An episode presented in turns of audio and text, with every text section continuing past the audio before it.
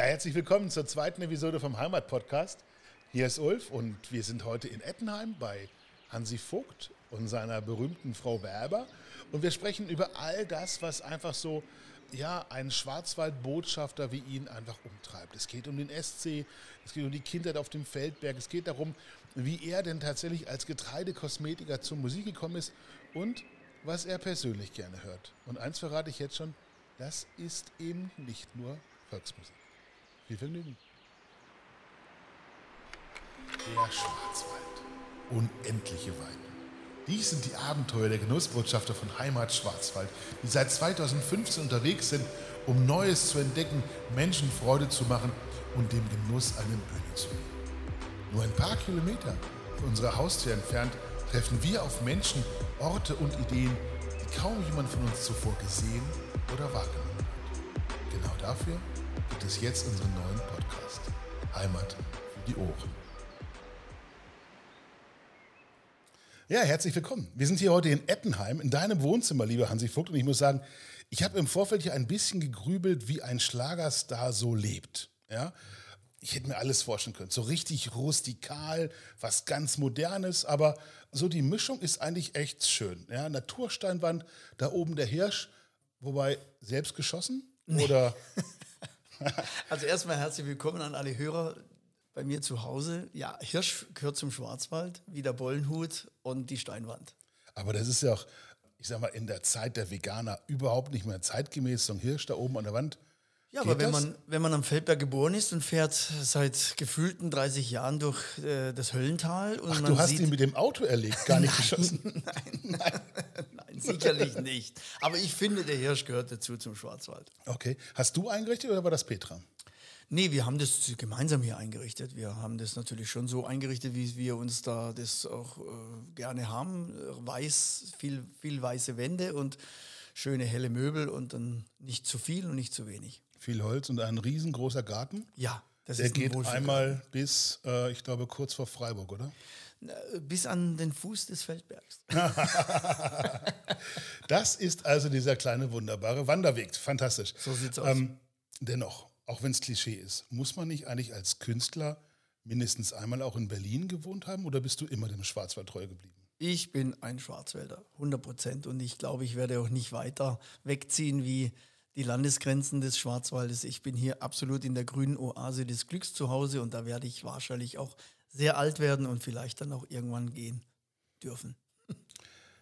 Wo trifft man dich privat? Weil hier darf man ja normalerweise gar nicht rein. Es steht kein Name an der Tür, ja, um mal eine andere Künstlerin auch zu zitieren, sondern man muss wissen, wo man hier ist. Ja, aber wo trifft man dich privat? Beim SC im Stadion, in den Sterne-Restaurants von Bayersbronn, beim Skifahren auf dem Feldberg, wo bist du? Also die drei Themen, die du angesprochen hast, da trifft man mich auf jeden Fall, weil das gehört zum Schwarzwald genauso dazu. Aber man trifft mich auch mit dem Mountainbike, man trifft mich beim Spazierengehen mit dem Hund im Europapark. Den Hund hören wir ja nachher vielleicht noch. Na, ich glaube, er hat sich jetzt etwas beruhigt, weil jetzt ist ja sein Reich verteidigt. Also ich wurde ja vorhin schon einmal durch den Vorgarten gejagt, soweit. Ja. Ja, man hat ja auch Respekt vor dieser großartigen. Absolut, ja. Also das muss man mal. Also der könnte mir tatsächlich, wenn er auf die Hinterbeine steht, bis, zum zum, Knöchel. Das ist ein typischer Schoßhund und der gehört meiner Tochter und das war der größte Wunsch, ähm, dass sie so einen Hund bekommt. Stichwort SC, ähm, neues Stadion. Hast du eine Dauerkarte oder bist du ein typischer Logengänger? Ich habe keine Dauer Dauerkarte aus dem einfachen Grund, weil ich ein traditioneller Wochenendarbeiter bin und eigentlich am Samstagmittag gar nicht ins Stadion kann, weil ich normalerweise immer auf irgendeiner Bühne stehe. Ähm, und deshalb habe ich leider keine Dauerkarte, aber in meinem Herz schlägt der SC seit vielen, vielen Jahren dauerhaft äh, mit der Hochfrequenz und ich finde es sensationell, was da jetzt im Moment gerade abgeht. Ja, das sehe ich auch so. Ich meine, wir kommen raus nach dem DFB-Pokalfinale. Wir nehmen auf nach dem Halbfinale, wissen also gar nicht, wie es ausgeht, brauchen deswegen gar nicht über Berlin groß noch nachdenken, aber bleiben noch ein bisschen bei den Hobbys. Wie ist das bei dir? Gehst du angeln, züchtest du Rosen, bewanderst du den Westweg oder bist du den ganzen Tag irgendwie am Song schreiben und Sachen vorbereiten? Nee, meine Hobbys sind ganz klar die Natur. Ich bin sehr viel draußen. Ich spiele seit drei Jahren leidenschaftlich aufgrund des Schwarzwaldtourismus äh, äh, Golf. Ich wandere sehr gerne. Ich bin mit dem Rad unterwegs und mache eigentlich immer alles das, was draußen ist. Warum Golf aufgrund des Schwarzwaldtourismus? Weil der Schwarzwaldtourismus mich gefragt hat, ob ich so eine kleine äh, Promotion-Geschichte mache, fotomäßig für den, für den Golfsport im Schwarzwald. Und ich habe gesagt, okay, das geht für mich gar nicht. Und dann war ich in Freudenstadt 2019 und ich habe mich in diesen Sport verliebt. Ich war sehr, sehr skeptisch und bin jetzt äh, leidenschaftlicher Golfer geworden. Jetzt fragt man bei Golfen immer, wie gut bist du denn? Handicap? 24. Das ist schon sehr ordentlich. Ja. Stimmt es, dass man ungefähr die Anzahl an Wochenstunden noch arbeitet, die man als Handicap hat? Nein, das stimmt nicht. Es kommt darauf an, ob man einfach talentiert ist für diesen Sport. Und ich glaube, da hilft mir der Skisport ein bisschen. Da hilft mir auch mal, dass ich früher mal ein bisschen Tennis gespielt habe. Und es hilft mir bei dem ganzen Thema des Schwunges und der, ja, des richtigen Ansetzen des Schlägers. Der Koordination. Genau. Okay. Jetzt hast du eben schon über dieses grüne Paradies gesprochen, Ettenheim, deine Wahlheimat. Was liebst du so an diesem Ort? Na, für mich ist es der mittlere Schwarzwald jetzt hier. Ich bin ja ursprünglich vom Hochschwarzwald, das liebe ich genauso. Das ist mein Geburtsort, das ist quasi auch ein Stück Heimat. Und hier bin ich jetzt aktuell mit meiner Familie in Ettenheim zu Hause. Ich liebe das Offene, die Weinreben und hinten dann die, die Bäume, der Rhein. Und äh, es ist für mich eine absolute Traumgegend. Okay. Und wie sieht das Frau Werber? Ich meine, sie ist ja mehr so für die ganz direkten Dinge zuständig und sagt all das, was du dich eigentlich gar nicht trauen würdest, oder? Naja, da müssen wir sie mal fragen. Ja, dann machen wir das doch mal. Frau Werber, wie Das fühlen ist Sie ja sich? schön, dass ich auch mal hier was sagen darf. Herr Tietke. Ja, wenn einer was zu sagen hat, Frau Weber, dann doch Sie, oder? Ja, aber nur wenn er nicht da ist. Es Der ist, Herr Vogt. Ja, der Herr Vogt, ja, Weil ich bin ja sein zweites Ich. genau. Und was würde das zweite Ich jetzt unseren Hörern verraten als absolute Ettenheimer Geheimtipps? Wo trifft man sich? Auf der Straße, sonst erfährt man nichts. doch egal. Sonst ist nichts los?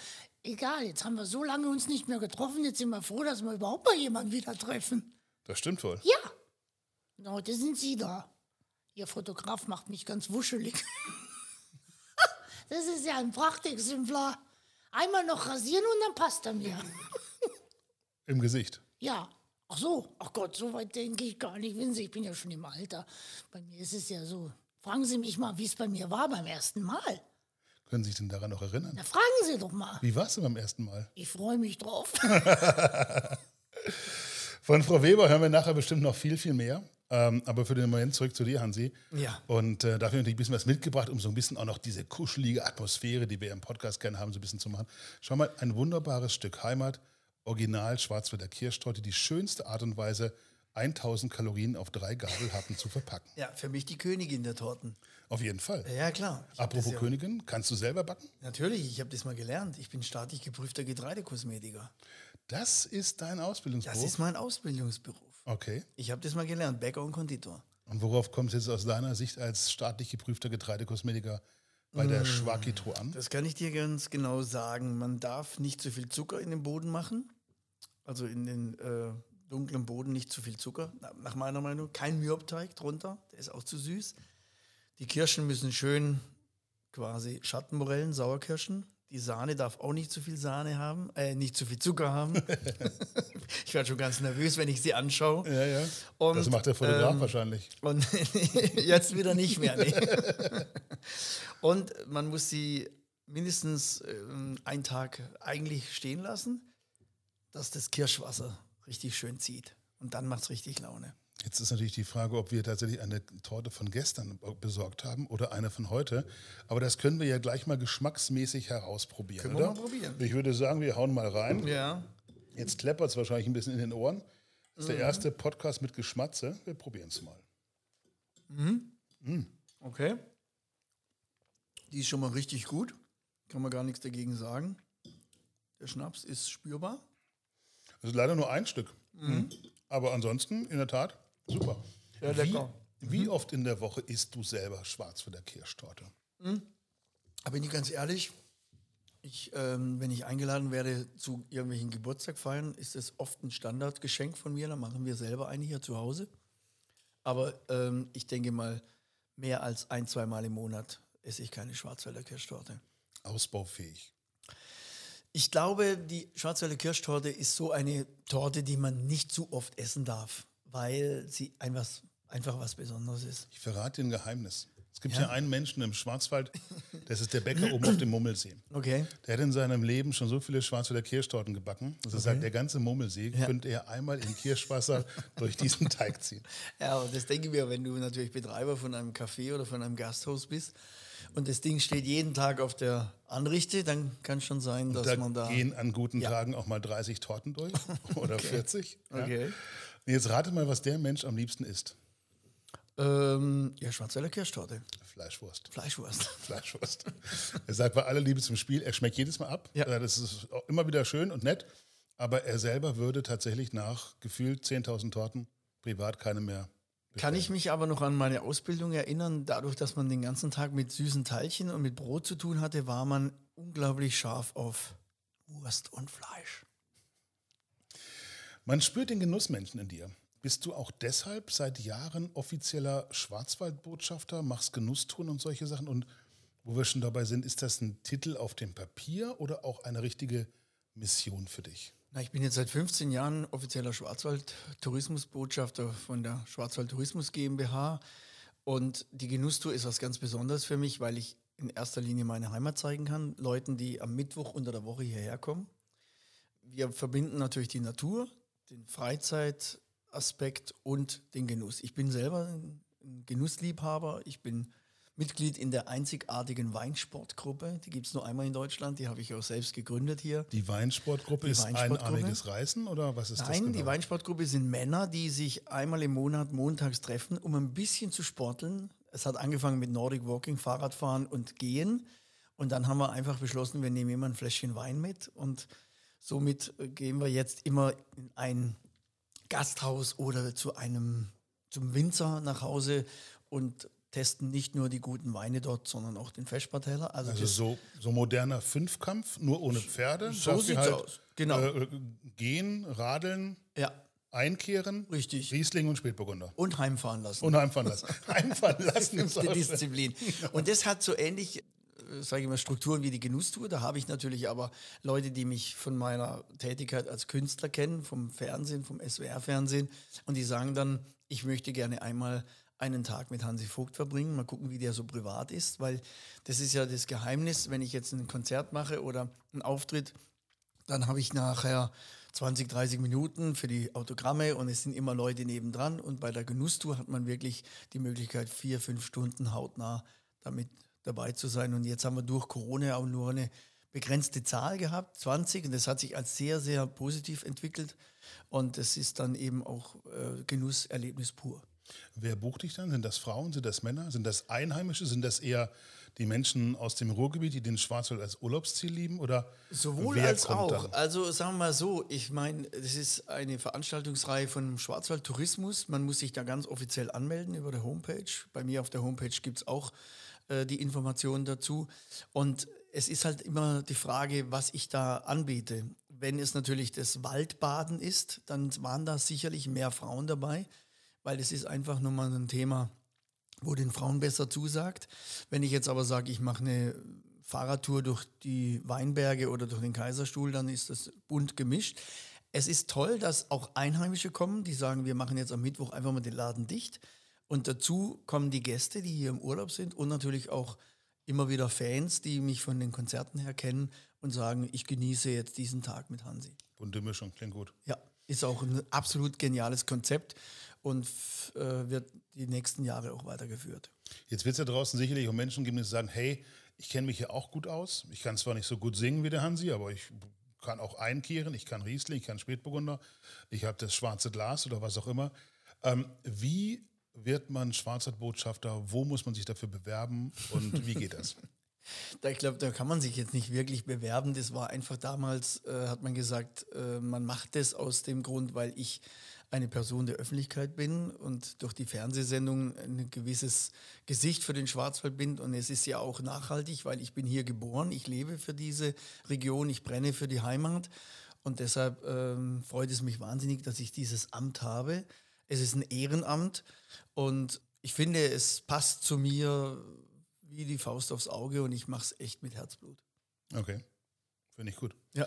Gefühlt bist du immer in Bewegung, immer on Tour. Schaut mhm. mal auf deine Termine, ist der Kalender immer voll. Wie ist das? Brauchst du das? Dieses unter Strom stehen, die Bühne?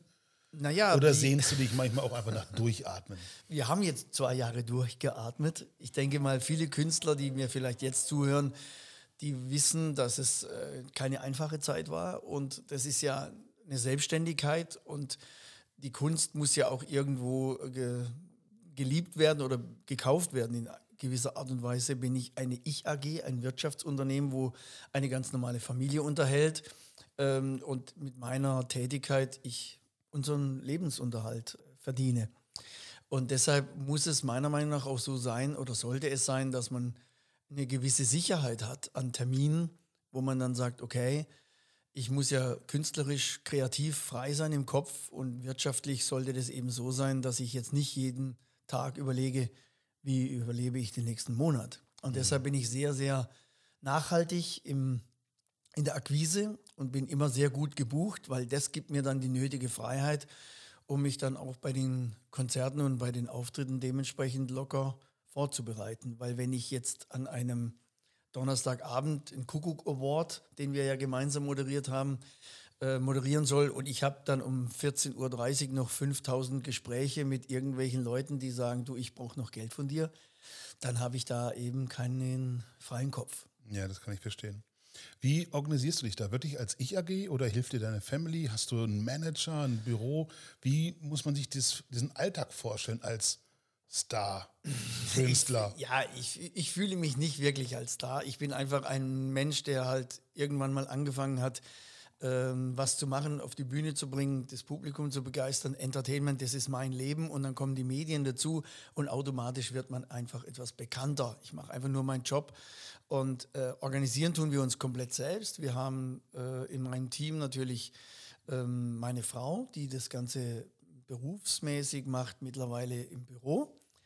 Ich bin so der Koordinator und dann habe ich natürlich ein großes äh, Umfeld an Leuten, die mir zuarbeiten im digitalen Bereich, im Produktionsbereich, im musikalischen Bereich, im Social-Media-Bereich. Und das sind aber alles Freelancer und dann habe ich einfach ein tolles Team, wo mir da tagtäglich unter die Arme greift. Pass mal auf, Genusstun durch den Schwarzwald, gute Laune Grand Prix, Comedy, Schlager, Hitparade. In deinem Leben gibt es ganz, ganz viel Glitzer. Müsste man aber dein Markenzeichen wählen, dann wäre sicherlich dieses breite Lächeln, dieses ganz typische Hansi Vogt-Lächeln. Ja, ist unglaublich. Genau jetzt, ja, Ja, ja, genau. Von Ohrläppchen zu Ohrläppchen. Fällt dir das immer leicht oder musst auch du immer mal wieder deinen sozialen Akku aufladen? Nee, mir fällt es wirklich äh, leicht. Also ich bin einer, der morgens schon sehr gut gelaunt aufsteht, kein Morgenmuffel ist, zum, zum Leid meiner Familie oftmals. Also ich bin da schon einer, der, sage ich mal so, positiv durchs Leben geht, von morgens bis abends. Und ich auch jetzt nicht unbedingt einen Wahnsinnsschalter umlegen muss, um jetzt diese geballte Fröhlichkeit an, an der Bühnenkante rauszubringen. Ich bin irgendwie so, wie ich bin. Und umso älter ich werde, umso authentischer werde ich, habe ich das Gefühl. Weil ich auch merke, dass das, was ich beruflich machen darf, mein größtes Glück ist. Ich lerne immer wieder Leute kennen, die sagen, boah, bin ich denn zufrieden mit meinem Beruf? Und für mich ist es jetzt gerade in den letzten zwei Jahren wieder sowas von bemerkenswert geworden, was für einen tollen Beruf ich habe. Manchmal ist er natürlich auch stressig. Also wenn ich dann 850 Kilometer nach Hause habe an einem Sonntagabend nach einem Auftritt, dann denkst du, das ist jetzt auch nicht wahr, was du da machst. Ja, Aber- fährst du die selber oder liegst Nein, du ich hinten habe- drin im Tourbus? Nee, ich habe, ich habe einen Fahrer, einen, einen wunderbaren Fahrer und meine Frau ist ja auch immer wieder dabei und hin und wieder fahre ich natürlich auch selber, aber so die, seit ich 50 bin, mache ich dann so ab 350, 400 Kilometer mache ich dann äh, Hotelpause. Ja. Okay. Aber das ist eigentlich so das, das Salz in der Suppe in meinem Beruf. Ich lerne so viele tolle Menschen kennen und ich habe so einen vielfältigen Tagesablauf durch meine vier, fünf Rollen, die ich eigentlich habe. Einmal als Moderator, einmal als Comedian, einmal als Sänger, einmal als Schwarzwaldbotschafter und dann noch auch noch als SWR-Moderator. Das macht einfach nur Laune. Was würde Frau Weber sagen, als was bist du am besten? Das kann ich so nicht sagen. Ich glaube, es ist die Vielfalt. Der macht alles gerne, aber von allem nicht zu viel. Und das macht ihn immer wieder interessant. Ja, da haben Sie auch recht, Frau Weber, weil jetzt stellen Sie sich mal vor, ich müsste das ganze Jahr nur mit Ihnen unterwegs sein auf der Bühne. Das wäre ja Eine Katastrophe. Genau. Und dann nur als Bauchredner, das ist auch wieder langweilig. Also ist es genau das, es sind die Unterschiede, die da so unglaublich viel Spaß machen. Viele, die dich weniger kennen oder nicht in allen Rollen kennen, reduzieren dich immer wieder auf dieses Thema Schlager, Musikbranche und so weiter und so fort. Da kommen wir nicht, nicht ganz dran vorbei. Ja, ähm, das ist für manche Menschen eine Parallelwelt, eine Scheinwelt. Ja. Alles so richtig besonders behütet, besonders sauber und so weiter. Ja. Wie echt ist das? Wie echt ist Schlager und wie echt ist diese heile Welt? Naja, wir möchten einfach alle heile Welt, sind wir mal ganz ehrlich. Gerade jetzt in der aktuellen Situation reden wir alle von viel, viel heile Welt in, im Umfeld. Es ist natürlich so ein bisschen bei uns dieses Schubladdenken. Sobald du halt in irgendeiner Art und Weise die etwas leichtere Unterhaltung machst, Volksmusik, Schlager, dann wird man sehr schnell auch ein bisschen abgestempelt aus dem Grund, weil natürlich die Medien da sehr präsent sind. Ich beschmunzel das eigentlich so privat. Mich, mich hat es noch nie so wirklich jetzt äh, betroffen, weil ich eigentlich ein sehr, sehr seriöses äh, Leben führe. Ich bin mit meiner Frau jetzt äh, seit 35 Jahren zusammen. Sie war damals 15 Jahre jung, ich war damals äh, 19,5 und wir sind jetzt als Paar mit zwei wunderbaren, glücklichen Kindern hier auf unserem Weg und möchten den gerne auch zu Ende gehen und haben da wenig Skandale. Und äh, ich bin auch nicht so derjenige, der jetzt da das auch nach vorne treibt mit den Geschichten oder sonst irgendwas. Ich mache einfach mit Leidenschaft meinen Job und ich stelle halt immer fest, dass viele, wo dann das ein bisschen belächeln, ja, was machst du da? Die sind dann halt letztendlich auch im Skiurlaub und auf einmal sehe ich dann diese Herrschaften, die so sagen, äh, ich kann mit ihm nichts anfangen, die dann aber in der Skihütte genau diese Texte alle singen und aber richtig abgehen wie Luzi. Und ich sage dann, ach Gott, ist ja interessant. ja, so ist es ja oftmals. Ne? Also man mag es irgendwie nicht zugeben, weil es vielleicht nicht cool ist oder sonst was. Bisschen schwierig, jetzt einen Übergang zu bekommen. Ich probiere es trotzdem mal. Wir wollten mit dir noch so ein bisschen sprechen, auch über dein soziales Engagement. Ich glaube, mhm. das ist die Stiftung für Kinderkrebshilfe und auch eine Stiftung für Kinder mit Gewalt- und Missbrauchserfahrungen. Was liegt dir dabei besonders am Herzen? Warum gerade diese Organisation? Ja, das hat sich natürlich hier in der Region ergeben durch die, äh, sage ich mal, engere Zusammenarbeit mit dem Europapark, mit der Familie Markt, mit der Firma Kimmig in Oberkirch. Die haben natürlich da schon sehr viel im Vorfeld äh, gearbeitet und natürlich ist man dann auch als Person der Öffentlichkeit gewillt, diese Situation zu unterstützen in Form von Moderation, in Form von äh, Spirit. Bei einer Veranstaltung hatte ich die Situation, dass ich gesagt habe am Schluss, was passiert jetzt eigentlich mit dieser wunderschönen Tischdeko? Mhm. Und dann hat die Betreiberin gesagt, ja, die fliegt jetzt an den Müll. Und dann sage ich, nee, die versteigere ich jetzt. Und dann habe ich die versteigert und dann kam rucki zucki 1500 Euro zusammen. Das habe ich dann gespendet an diese Einrichtungen. Und das ist so mein Thema, wenn du selber zwei Kinder hast, die gesund sind und hin und wieder in die Bredouille kommst, das mitzuerleben, was da jetzt viele Menschen äh, machen für diese Kinder, die krank sind, dann kann ich ja dieses kleine Mosaiksteinchen formen, dass ich da ein bisschen was unterstützen kann in Freiburg und in der Region hier. Okay. Wie bist du selber aufgewachsen? Ganz behütet? Total, Wie war deine Kindheit am Feld? Total sensationell, bodenständig, mit vier Brüdern. Äh, mein Vater Sägewerk, meine Mutter eine Pension. Fünf Jungs zu Hause, da war echt was los. Das ist ein halber Fußballverein. Ja, ja, das war Wahnsinn. Wir hätten uns alle gerne noch eine Schwester gewünscht, aber jetzt haben wir halt die Frau Weber gekriegt. ah, nee, also ich kann nur sagen, meine Kindheit war traumhaft, wie man sich das im Bilderbuch vorstellt. Wir haben Winnetou und Old Shatterhand hinterm Haus gespielt. Wir hatten unglaublich viel Platz ums Haus rum. Wir waren schon ganz früh in Vereinen. Ich habe ja Fußball gespielt, ich bin in der Musikverein, ich war im Schwarzwaldverein, wir haben Fastnacht gemacht, Guggenmusik gegründet. Früher gab es mal eine Sendung, die heißt Eis am Stiel. Mhm. Wir hatten so eine Mofa-Gang. Wir waren wirklich die, die Leute, die die Welt retten. Und ich habe eine so tolle Kindheit gehabt und bin auch wirklich zu großem Dank meinen Eltern verpflichtet, dass sie uns irgendwie bodenständig, nachhaltig und so ganz normal erzogen haben. Heißt du eigentlich wirklich mit bürgerlichem Namen Hansi oder ist es ein Künstlername? Ich du heißt eigentlich Hans Dieter. Nein, Hans Jörg. Hans Jörg. Ja, und äh, dann kam halt irgendwann die Verniedlichung schon, das ist der kleine Hansi. Ich bin ja jetzt von der Statur her auch nicht so der großgewachsene Typ. Und äh, mein Vater hat schon immer zu mir gesagt, der Hansi soll mal reinkommen, der Hansi, der Hansi. Und irgendwann kam ja diese künstlerische Ebene, wo ich dann gemerkt habe, ja, das ist so mein Beruf. Und dann habe ich aus dem I ein Y gemacht, weil ich gedacht habe, das sieht ja irgendwie noch etwas komödiantischer und etwas, äh, sage ich mal, com comedy-mäßiger aus. Ein bisschen mehr große Welt, oder? Vielleicht habe ich mich zu der Zeit auch ein bisschen von Hansi Hinterseher abheben möchten oder ein bisschen was anderes. Aber im Endeffekt gibt es immer wieder Veranstalter, die mich mit, mit I schreiben. Und jetzt haben wir ja einen Nationaltrainer, der auch Hansi Flick. Wer hätte mal gedacht, dass wir einen Hansi Flick als Nationaltrainer. Manchmal denke ich, ich hätte gerne keinen so einen verniedlichten Namen. Hansi ist ja etwas niedlich und so, aber es ist halt einfach, wie es ist. Ja, aber ganz ehrlich, also Kemi, die ja zuletzt bei uns auch im Podcast war, Kemi C., mhm. hatte mir erzählt, wie schwierig sie es hatte mit ihrem Namen. Ja. ja also ganz ehrlich, ich habe ihn jetzt heute nicht aufgeschrieben, sonst würde ich ihn wieder rausbekommen, aber ja. er ist extrem lang. Ich glaube, ja. 47 Silben oder sowas, ja. Äh, klassisch. Aber äh, da ist Hansi Vogt schon praktischer. Das ist absolut praktischer. Vielleicht bildet man sich auch immer selber nur so ein. Bist du als Kind schon mit deiner Art rausgestochen? Gab es da schon Frau Werber? Ja, es gab, es gab auf jeden Fall Momente, wenn man mit meinen Lehrern in der Schule spricht, die alle sagen, das war ja klar, dass der irgendwann mal in diese Richtung geht. Ich habe sehr früh schon im Musikverein die Musiktitel angesagt. Das war ja dann kein Moderator, sondern ich war Ansager, Confrancier. Und dann habe ich auch sehr früh schon gemerkt, dass ich ein Talent habe zum Theaterspielen. Also wir haben nach den Heimatabenden immer schon Theater gespielt und habe auch sehr früh bemerkt, dass die Leute auf den Humor ähm, sehr, sehr äh, positiv reagiert haben. Und habe dann auch sehr früh äh, schon gemerkt, wenn du Musik machst, musst du auch dementsprechend entertainen. Also nur alleine die Musik und dann hören da ein paar Leute so zu. Du kriegst ja die Leute erstmal so ein bisschen äh, im Fokus auf die Bühne, wenn du denen irgendwie auch was erzählst. Eine Verbindung aufbaust. Ja, genau. Und das ist unfassbar schwer.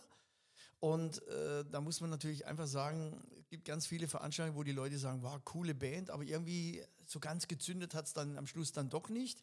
Was ist der wichtigste Tipp dafür, um eine Verbindung zum Publikum aufzubauen? Vorbereitung. Also wenn ich jetzt eine Moderation mache live, dann bin ich dementsprechend vorbereitet. Ich weiß, wo ich bin. Ich weiß, mit wem ich jetzt zu tun habe. Dieses berühmte zwei, drei äh, Joker in den Ärmel zu stecken, ist unfassbar wichtig, um einfach Aufmerksamkeit zu bekommen. Wenn du brauchst du das erste Lachen in den ersten 60 richtig. Sekunden. Ne? Es ist ein großer Unterschied, kommen die Leute wegen dir und haben Tickets bezahlt. Dann ist es viel, viel einfacher. Ich sage immer, die Leute, die natürlich große Konzerte machen, weil dann 2.000, 3.000, 5.000 Leute vor der Bühne stehen, die haben es viel einfacher, wie wenn du auf einem Stadtfest irgendwann eine Nummer bist, 20.30 Uhr und jetzt geht es dann los und dann sitzt hinten einer in der Weinlaube und sagt, Mama leider, Mama lauter, Mama leiser. Und das, das ist ja das Schwierige, da überhaupt mal Gehör zu finden. Ja, Gehör zu finden. Und das ist eine riesengroße Gratwanderung, die für einen Unterhalter, für einen Entertainer die größte Bravour ist, wenn er es schafft. Aber es ist eine unfassbare Gratwanderung. Du kannst auch verlieren, indem du manchmal zu flapsig rüberkommst oder die falschen Sätze am Anfang hast. Und dann das wieder aufzuholen, das ist unglaublich schwer. Ich habe hier noch ein, zwei Fragen, die ich noch loswerden wollte über Hansi und deine Kindheit. Warst du der Klassenclown, der Streber, die Sportskanone? Ich war nicht der Streber, ich war auch nicht die Sportskanone, ich war aber auch nicht der Klassenclown, aber ich glaube, ich war derjenige, der dann gesagt hat, nee, die Mathematikarbeit schreiben wir jetzt nicht am schmutzigen Donstick. Das gehört sich einfach nicht. Frau Kotterer, das ist eine Sitzblockade und die haben Sie jetzt zu akzeptieren, weil wir sind hier im Hemdklunker-Stil und da wollen wir jetzt heute kein Mathe schreiben. Sozusagen der Betriebsrat der 3B. Ja, und das habe ich dann so sympathisch rübergebracht, dass die Frau Kotterer dann gesagt hat, also gut, ich drücke jetzt heute mal ein Auge zu. Und wie würde jetzt Frau Weber den Schüler Hansi Vogt beschreiben? Katastrophal. Keine Hausaufgaben gemacht, die Busfahrkarte vergessen und natürlich den ganzen Winter mit den Turnschuhen in die Schule gelaufen, weil er gedacht hat, das sieht cool aus bei den Mädchen. Hast du es dir erarbeiten müssen, dass man dich lustig findet? Total. Das muss man sich extrem erarbeiten. Wie trainiert man das? Das kann man gar nicht trainieren. Ich habe relativ früh angefangen beim SWR 4 äh, mit Radio Holadio. Da war ich 21 Jahre jung und bin in dieses Radiothema reingerutscht. Äh, mein großes Vorbild war der Elmar Hörig zu dieser Zeit bei SWR 3. Der hatte so Gag. Formationen und dann habe ich gesagt, okay, für das SWR 4 Publikum könnte man das auch machen mit den Geschichten vom Feldberg. Da ist auch die Frau Weber entstanden durch diese Stimme. Ich habe da nämlich nichts anderes gemacht wie so gespielte Witze im Radio nachgemacht. Daraufhin ist natürlich dann die Figur entstanden fürs Fernsehen, für den fröhlichen Alltag. Damals in Baden-Baden. Der Redakteur hat die Sendung immer beim Nachhausefahren gehört im Radio und hat dann dieses Ensemble eingeladen. Er war dann relativ überrascht, als das Ensemble in einer Person kam, nämlich in meiner. Und er hat gesagt, ja, und diese Stimmen? Ja. Wo sind die? Ich weiß es nicht. Und ich habe dann gesagt, ich kann da schon helfen. Und dann kam eine unglaubliche Popularität durch die Frau Weber. Das muss man nach wie vor sagen. Diese Figur polarisiert extrem. Der eine sagt, ich kann das überhaupt nicht abhaben, die anderen finden es genial. Mir hat sie einfach marketingtechnisch extrem viel geholfen, das muss man ganz klar sehen. Ich kann sie aber auch differenzieren, wenn ich eine Anfrage bekomme und die sagen, wir wollen die Frau Weber für eine Firmen-Event-Eröffnung morgens um 11, wo nur Männer stehen. Da sage ich, lass es gut sein, mache ich gar nicht. Ich bringe die Puppe mit oder ich mache die Moderation. Da habe ich mittlerweile ein sehr, sehr gutes Gefühl. Deshalb habe ich auch keinen Manager. Ich manage mich selber, weil ich mit jedem das Gespräch suche und dann kriege ich schon raus, was da passt und was nicht passt. Und deshalb ist es ein langer, langer Weg, das zu erarbeiten. Und da gibt es viele Momente, wo du hinterher im Auto sitzt und denkst, heute warst du ein bisschen zu over oder zu drunter oder du musst beim nächsten Mal dran denken, das darf dir nicht mehr passieren. Ich glaube, das ist bei jedem so. Ja. Also wenn man, das, das muss man auch, glaube ich. Man muss sich selbst reflektieren, was Absolut. ist und so weiter. Aber wir sind mittlerweile in einer Gesellschaft angekommen durch die ganzen digitalen Medien, wo das alles so dermaßen schnell wird. Für uns Künstler ist es so, äh, wenn wir jetzt auf die Bühne kommen, gehen die Handys hoch. Mhm. Dann wird alles gefilmt mhm. und die, die Blockade für dein kreatives Denken, die wird automatisch eigentlich auch ein bisschen zensiert. Weil oftmals war es ja im, im Show-Business so, dass du auch mal einer rausgelassen hast, wo du sagst, wow, der war das, jetzt nicht zitierfähig. Das, das traut sich jetzt auch ja. was heute Abend. Und das ist mittlerweile echt ein, ein großes Thema geworden, dass du ganz oft, wir werden alle ein bisschen so aalglatt. Und alles, was halt sonst, sag ich mal, so, jetzt haut er mal eine auf den Putz und jetzt geht er mal ein bisschen über die Geschichte rüber, was du als, sage ich mal, Schlagersänger in unserem Genre eher nicht so machst. Da bin ich ja einer der wenigen, der jetzt, sage ich mal, kabarettistische, komödiantische äh, Züge hat ähm, und eben nicht nur sagt, das, das Brückel und die Wiese ist grün und das Bacher läuft dann weiter und so. Und da habe ich manchmal schon die, die ein oder andere Nachhausefahrt, wo ich denke, Mann, Mann, Mann, die haben schon ganz schön viel gefilmt. Jetzt hoffe ich mal, dass da nichts irgendwie nachkommt. Aber dafür hast du ja Frau Weber, weil sie ist ja dann diejenige, die dann auch für die politisch nicht so ganz korrekten Sachen ist, oder? Naja, sagen wir mal so, die Frau Weber darf schon noch Sachen sagen, die ich natürlich als Moderator nicht sagen darf. Und das ist ja dann auch wieder mein Plus, wo ich dann sage, okay, hier haut sie aber jetzt richtig auf den Putz. Das ist absolut sensationell, wenn du so öffentliche Verabschiedungsfeiern hast von Bürgermeister oder sonst irgendwas und dann wird ja nur gelobhudelt. Ja, Katastrophe. Und dann ja. kommt die Frau Weber und sagt, aber wissen Sie mal, der war ja so oft betrunken. das, das können wir aber auch mal sagen. Vorher war bei mir nur in der Garderobe. Und dann wird es halt schon lustig. Das stimmt. Ja. ja. Und das bricht das Eis. Genau. Warum eigentlich Schlager? Ist das musikalisch deine Heimat oder nur das, was du am besten kannst? Es hat halt irgendwie mit der mit der Musik begonnen durch die, die, die traditionelle Art. Ich habe Klarinette gelernt im Musikverein, dann hat man im Musikverein Musik gemacht, dann hat man irgendwann gesagt, wichtig wäre es, wenn man jetzt eine Tanzformation hätte. Und irgendwann war ich halt da drin. Und dann bist du in einem Thema verwurzelt, wo du sagst, okay, wenn das dein Beruf ist, dann musst du den auch verfolgen. Du kannst jetzt nicht irgendwie unglaubwürdig sagen, okay, ich probiere das jetzt mal, aber nebenbei mache ich das du musst dich ja für irgendwann für irgendwas entscheiden. Ich bin musikalisch sehr breit aufgestellt, bin in jungen Jahren mit ACDC und Scorpions groß geworden, aber habe nie die traditionelle Ader verloren. Und ich glaube, in meinem Herzen, da schlägt der Schlager und die deutsche Musik ehrlich, aber ich bin sicherlich auch einer, der jetzt quasi gerne mal die andere Seite der Musik Branche anhört, privat. Also ich war auf Genesis-Konzerten, ich war bei sämtlichen äh, Events, wo ich sage, da macht es mir auch sehr viel Freude. Aber ich weiß es zu definieren, wo ist mein musikalischer Weg. Und der wird dann auch nicht verlassen? Also es wird nie irgendwie mal mhm. ein Hansi Vogt die dunkle Seite geben, ein Hardrock-Album oder irgendwas? Es macht äh, keinen weil du Sinn. sagst, das geht nicht mit der Marke. Es macht keinen Sinn, weil äh, mir nimmt es keiner ab. Das muss man ganz ehrlich sagen. Wenn ich jetzt anfange, äh, mit einer Coverband äh, englische oder amerikanische Rock-Songs zu singen, das glaubt mir keiner. Erstens mal gibt es da tausende andere, die das zehnmal viel, viel besser können, hundertmal besser können als ich. Und ähm, das möchte ich, glaube ich, auch gar nicht. Äh, ich möchte mir treu bleiben mit dieser Art und Weise und auch meinem Publikum und meinem Genre und dann passt es. Okay. Was würde Frau Weber sagen? Kann der Hansi Vogt auch Headbangen?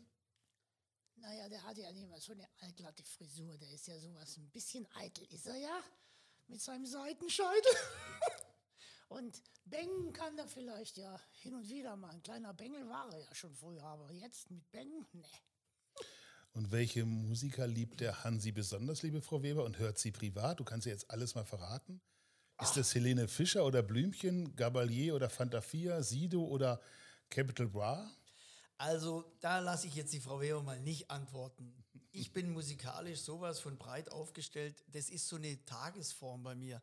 Es gibt für mich nichts Schöneres, wie morgens am Sonntagmorgen live die Eagles, Hotel California und sowas. Dann gibt es aber Situationen, wo ich denke, ach, jetzt lege ich mal wieder den Ernst Mosch rein. So eine richtige Startpolka, das macht mir aber auch mal wieder richtig Laune. Das ist bei mir wirklich sehr, sehr breit und auch so ein bisschen so von den emotionalen Seiten geprägt. Mit meiner Frau war ich beim ersten Genesis-Konzert und ich freue mich dann einfach immer wieder, wenn ich den Phil höre oder den Sting. Ja, ganz einfach. Ich bin breit aufgestellt musikalisch. Okay.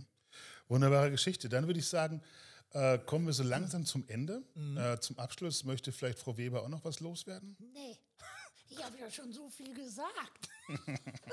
so viel darfst du mal gar nicht im Interview sagen wie heute. Wie viele Stimmen kannst du eigentlich? Naja, es ist halt so, wenn ich jetzt quasi. Äh den Cookie Kuckuck, der Cookie Kuckuck, der Kuckuck, der aus der Kuckucksuhr spricht, der spricht ein bisschen so. Ja. Und dann haben wir die. Ja, ich bin die Frau Weber. Und wen haben wir noch? Die Auszeit. Ja, es ist Zeit, mal zu sich zu finden. Und dann gibt es halt noch, sage ich mal, so zwei, drei Zwischenfiguren wie. Hallo Felix Hase, hallo Felix Hase, das bin ich. Was bist du denn für ein Hase? Bist du ein Stallhase? Nein. Bist du ein äh, deutscher Riese? Nein. Ja, was denn dann? Ein Rammler. Ah, wunderbar. So, spätestens jetzt, glaube ich, kommen wir zum Ende. Ja. Ähm, jetzt haben wir die Frage, womit steigen wir aus? Eine Sache muss noch sein und äh, ich würde sagen, du hast die Wahl. Entweder lässt jetzt jeder von uns beiden noch seinen Lieblingswitz raus mhm. oder wir singen gemeinsam das Badnerlied. Was ist dir lieber? Ah, was ist mir lieber? Also, das ist jetzt die Frage. Lieblingswitz, spannende Angelegenheit. Ich erzähle einen Lieblingswitz, den ich gerade auf Tournee erzähle, mit meinem lieben Kollegen äh, Herrn Ross. Und er mich nach dem zehnten Auftritt gefragt hat, äh, warum lachen die Leute da immer? Und das komm, ist doch genial, oder? Ja, komm, also, raus. Da, äh, ich sage dann, wir waren äh, zum Danke sagen für diese vielen, vielen öffentlichen Personen, sind wir in eine Polizeistation gekommen mit einem Blümchen und wollten da einfach nur an der Theke ein Blümchen abgeben. Just hat in diesem Moment äh, das Telefon geklingelt. Und der Polizeiobermeister geht ans Telefon und die Stimme am Telefon sagt, Hilfe, Hilfe, es geht um Leben und Tod. In meiner Wohnung ist ein Hund. Und der Polizeiobermeister fragt, wer ist denn am Telefon? Die Katze. Sehr schön, sehr schön. Ja? Die Pointe kommt kurz, knackig und ja, überraschend. Ja, und jetzt hat er nach dem zehnten Mal war im Catering die Frage, äh, die Katze, warum denn jetzt die Katze? Und ich habe gesagt, ja, hallo, geht's noch? Was haben wir für Tiere ja, zu Hause? Genau. Nee, ich erzähle dir meinen auch. Ja. ja. Ist ein bisschen länger, halte ich fest. Okay. Hol dir schon was zu trinken, was immer du möchtest. Es ist das große Finale von Man of the Year. 10.000 mhm. Kandidaten, nur zwei sind noch über. Ja. Ein ähm, Priester aus den USA und mhm. ein Schafhirte aus Australien, der so ein bisschen überraschend sich durch die Wissensfragen geraten hat. Und es sind alle Spiele gespielt, es sind alle ähm, Schätzfragen auch durch. Und der Moderator, nennen wir ihn Hansi, sagt, mhm. Jungs, wir müssen jetzt zum Ende kommen. Ähm, wir machen jetzt Folgendes, wir entscheiden das ganze Spiel mit dem Applausometer. Mhm. Und ich gebe euch beiden ein Wort vor, ihr macht daraus ein Gedicht. Und wer das bessere Gedicht macht, der ist Man of the Year. Mhm. Hm, dachte Schaffe, ich bin ja nicht so für Gedichte so zu haben, ne? aber wir probieren das mal. Also er in die schalldichte Kabine, du kennst es noch von Thomas Gottschalk, wetten das und so weiter, der Priester nach vorne, der Moderator, so, ich hätte gerne ein Limerick von dir, vier Zeilen auf das Wort Timbuktu. Uh, Timbuktu. I was a preacher all my life. I loved my children, loved my wife. I read the Bible through and through All on my way to Timbuktu. Das Publikum ist begeistert. Ja, also Applaus ohne Ende. Eigentlich ist klar, das Ding hat er gewonnen. Das kannst du in der kurzen Zeit nicht besser machen. Okay. Schafshütte darf man auch noch ran. Kommt nach vorne, Moderator wieder, du weißt Bescheid. Ein Limerick. Ein was? Ein Limerick. Aha. Mhm. Vier Zeilen muss ich reimen. Okay, ich probiere es. Und zwar auf Timbuktu. Hä? Timbuktu, Stadt in Afrika. Ah, nie gehört. Ich probiere es. When Tim and I to Brisbane went, we met some ladies, cheap to rent. They were three, but we were two, so I took one and Tim booked two. Alles Darf klar, man im Radio nicht machen, aber beim Podcast ist das in Ordnung. denke ich mir. Gucke, der Kuckuck, wie abgestimmt zum Ende. Vielen, vielen Dank, Hansi, dass wir bei dir zu Gast sein durften. Spannende vielen- Geschichte. Vielen herzlichen Dank, dass ihr da wart. Ja, immer gerne. Ein Gruß Fall. an alle Hörer. Das machen wir. Wir sehen uns Und im hören uns. Schwarzwald. So machen wir das. Bis dahin. Ciao, ciao. Ciao, ciao.